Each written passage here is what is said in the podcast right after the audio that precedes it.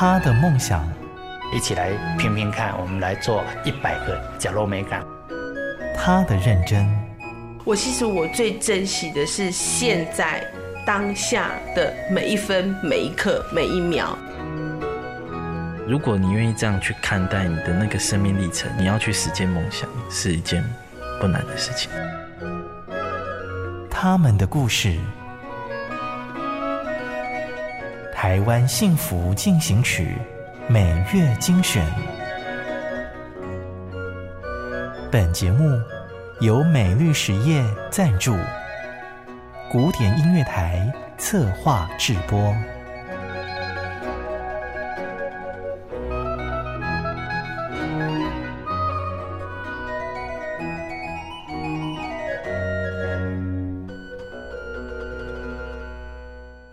Podcast 的朋友您好，你现在收听的是《台湾幸福进行曲》，我是节目主持人廖婉君。台湾的疫情趋稳，从三级警戒到二级的这两三个月，一路走来真不容易。疫情也让我们看见许多人性的温暖和光明面。这一刻，感谢有你，我们才能够共同的挺过去。这一集的节目，和您分享疫情中温暖而感动的故事。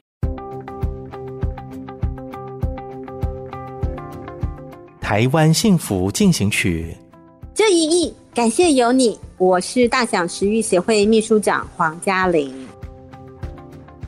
从小隔代教养长大，却被阿嬷照三餐养得很好，拥有食物美好记忆的大享食育协会秘书长黄嘉玲，在她的餐桌上不只能够吃饱，还是饮食教育的第一现场。当孩子陆续进入校园之后，他关注的视角拉大了，正是从我的小孩变成了未来主人翁。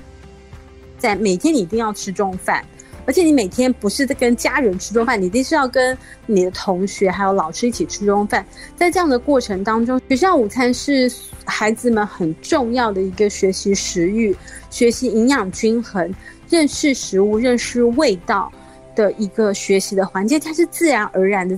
它攸关的是这一个世代的孩子的健康，自己选择食物的能力。因此，我们就透过这个创立的大小食育协会来做倡议。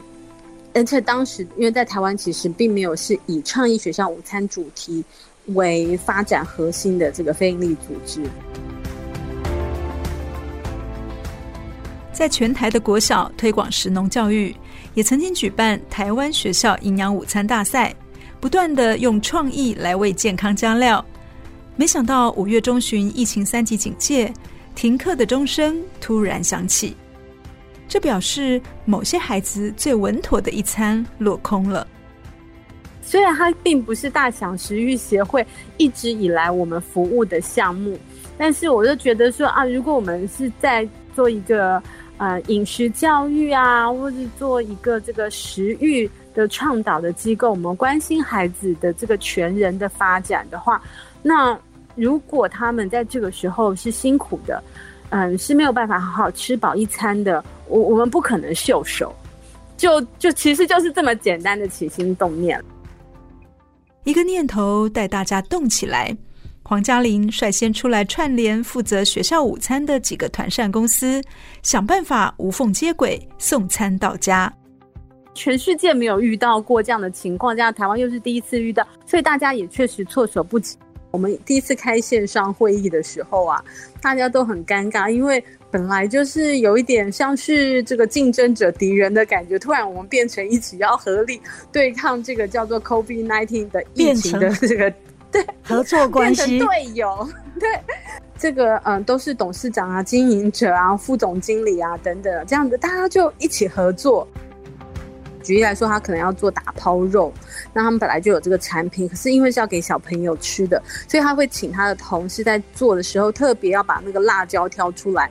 嗯，甚至在彼此在讨论说，哎，那我觉得这个现在有人捐这个棒腿，但是棒腿是比较小只的哦，嗯，怎么样调理会比较好？这件事情在以前是不可能发生的，但是因为这次大家都投入理想互助学童午餐的这个行动，变成合作的同志的关系，这件事很有趣。以传道士的精神，不断的游说各界重视学校营养午餐。后来想方设法的把学校的午餐变成了宅配饭包。只是啊，完成一件好事，必须先通过好事多磨的考验。我刚刚说，在这个过程中，我们自己学到很多，就是我原来不会关心的事情，然后在整个过程当中，我们突然发现，哦，原来是这么回事。举例来说，如果我们要提供生鲜的这个食材箱的话，我必须要有箱子。我后来才发现，原来台湾这一两年因为疫情的关系，所以我们纸箱是大缺货。一定要用纸箱才能放便利商店吗？那假设我们放在学校门口，是不是可以一袋一袋的装？好像就比较好喽。因为大家真的在防疫，可能也是徒增困扰。我们好像看到我们应该要做，然后也看到需要，可是我们就做不起来。那怎么办呢？那我们就是好问宇宙说：“哎，这件事情你觉得我们到底可不可以做得成？”无语问苍天的心情，没有让黄嘉玲收手。不厌其烦的沙盘演练，终于让食物包成功达阵。其实从第一次我们送那个一百二十份的时候，我觉得我的那个心就被触动了。我们每一个里长只有配二十份，有个里长就回说：“诶，但是我的这个里其实是有三十个家庭。”后来呢，这个里长就回报给我说：“我们就把它分出来，另外五包调理包、五包白饭，我们送给另外一个人，好不好？”那大家都欣然同意，真的是赶扣狼，叫咱要赶扣郎，在才会跳手赶扣狼啊。如果科技始终来自人性，那么人性终能够创造奇迹。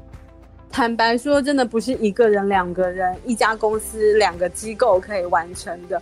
真的是在疫情当中，每一个人愿意多付出一点，多跨出一点，多把手伸远一点。啊，我们才可以这样连接起来，构成一个能够撑住目前我们供应的两千零二十个家庭小朋友的网。我这次真的也很感谢，到目前为止，我们有五十多位里长，还有三个学校来参加，就是从一千份啊到一千五百份到两千份、两千零二十份，真的是很不容易。我们也在想说，这样的状况，它应该某个程度来说是会是常态。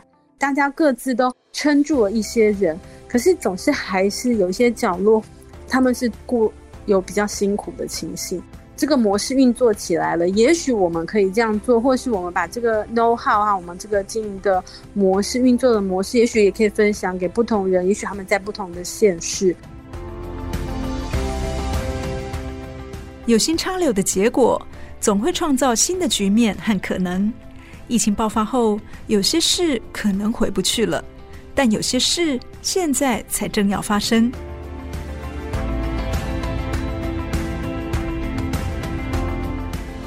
今年五月，双北疫情突然升温，长期用校园午餐守护孩子的黄嘉玲，没有将焦点转到偏乡，反而更关注大城市里的弱势家庭。而这个故事的引线，原来从他小时候就开始布局了。我很小的时候知道有一个这个法国的神父，他发起了一个行动，叫做“第四世界”的行动。他描述的状况是说，真正的贫穷的人不是在农村或是偏乡。这么多年，我都一直记得说，如果我没有非常多的资源，可是我有一点点的力气的话，那我们应该要把力气花在。帮助这些贫无立锥之地的都市里面的辛苦的小朋友还有长辈身上，可以不上学，不能不吃饭。所以当全台被困住的时候，黄嘉玲为了这群孩子能够饱餐一顿，拼命的找出路。因为他知道，不是没有资源，是没有人愿意站出来整合。我们这边关心孩子们没得吃。那么，可是明明有食物，那也许就烂在产地。那么，嗯，这些这些公司，他们有物流，他们有车队，他们也有很大的厂房，他们有处理的人力，啊，都是闲置在那边。就是有一个叫做“村里平安乡”的计划，从六个里长一百二十份餐点开始，因为里长有办公室。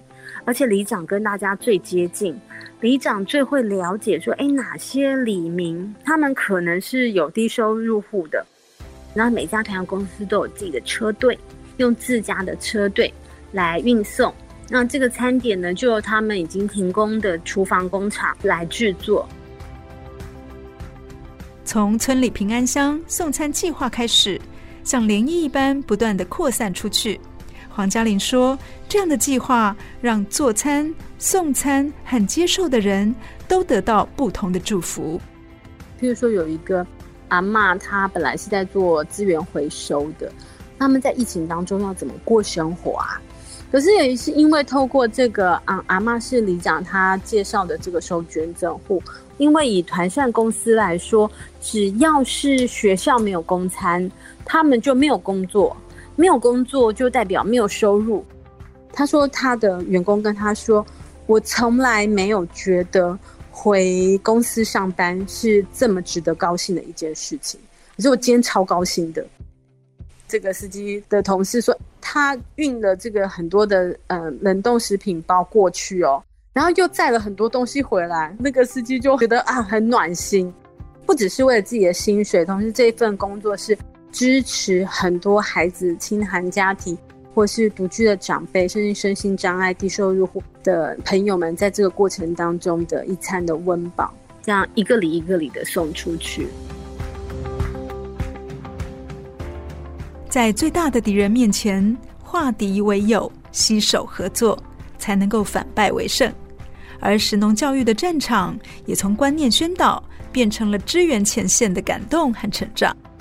那完全不是我的专业，我我自己呃以前念的是政治学，后来出国念书，我念的是多元文化教育。我们不是做社服的，所以我们一开始并不是有这种。济弱扶贫的这个工作的经验和使命，但在这件事情上，我们真的发现，我们打造出了一个是充满善意的平台。我最感动的是，我会看到五百块的捐款，我会看到一千块的捐款，这个感动跟我拿到一个啊、说我要用十万块、二十万、三十万来支持，是是一样的，甚至更多的，因为我知道，大家如果是。嗯，捐五百块，捐一千块，他一定不是手头非常宽裕的人，可是他还是愿意说啊，在他很有限的经济条件当中，他愿意分享这个部分来支持一个小朋友一次或是两次的公餐。这件事情是我真的觉得啊，在我们的这个社会分享的可贵，我们自己一点一滴的接收到这些温暖的回馈，还有正面的肯定，而且。也真的学习到很多东西。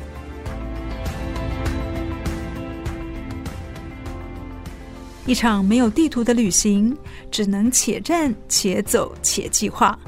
还好，这条由大享食育协会领路的旅程，吸引了许多人不断的加入。我们在推动理想互助学童午餐的这个计划当中，跟不管是第一线的里长。或者是帮我们做这个运用食材烹煮出美味的餐点啊，冷冻配送的团膳公司，从他们的身上我们学到非常多，以前在我的这个位置或是我的专业上面绝对不可能接触到的知识，真的是很美好的旅行。很谢谢不管是嗯参与的伙伴，给我们机会，让我们一起来同行。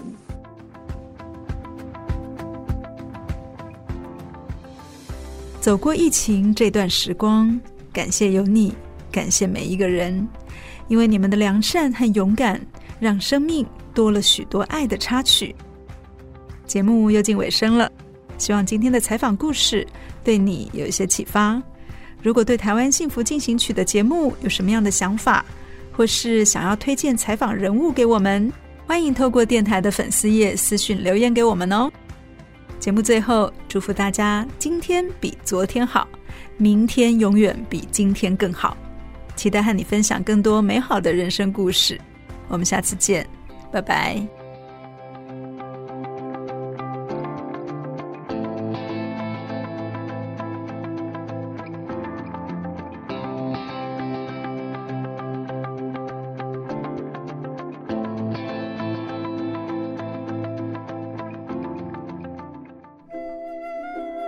真的很感谢默默为这块土地付出的每一个人，让我觉得幸福就在身边。我是美绿实业廖禄立，跟你做伙创造温暖的社会。美绿实业与您共谱台湾幸福进行曲。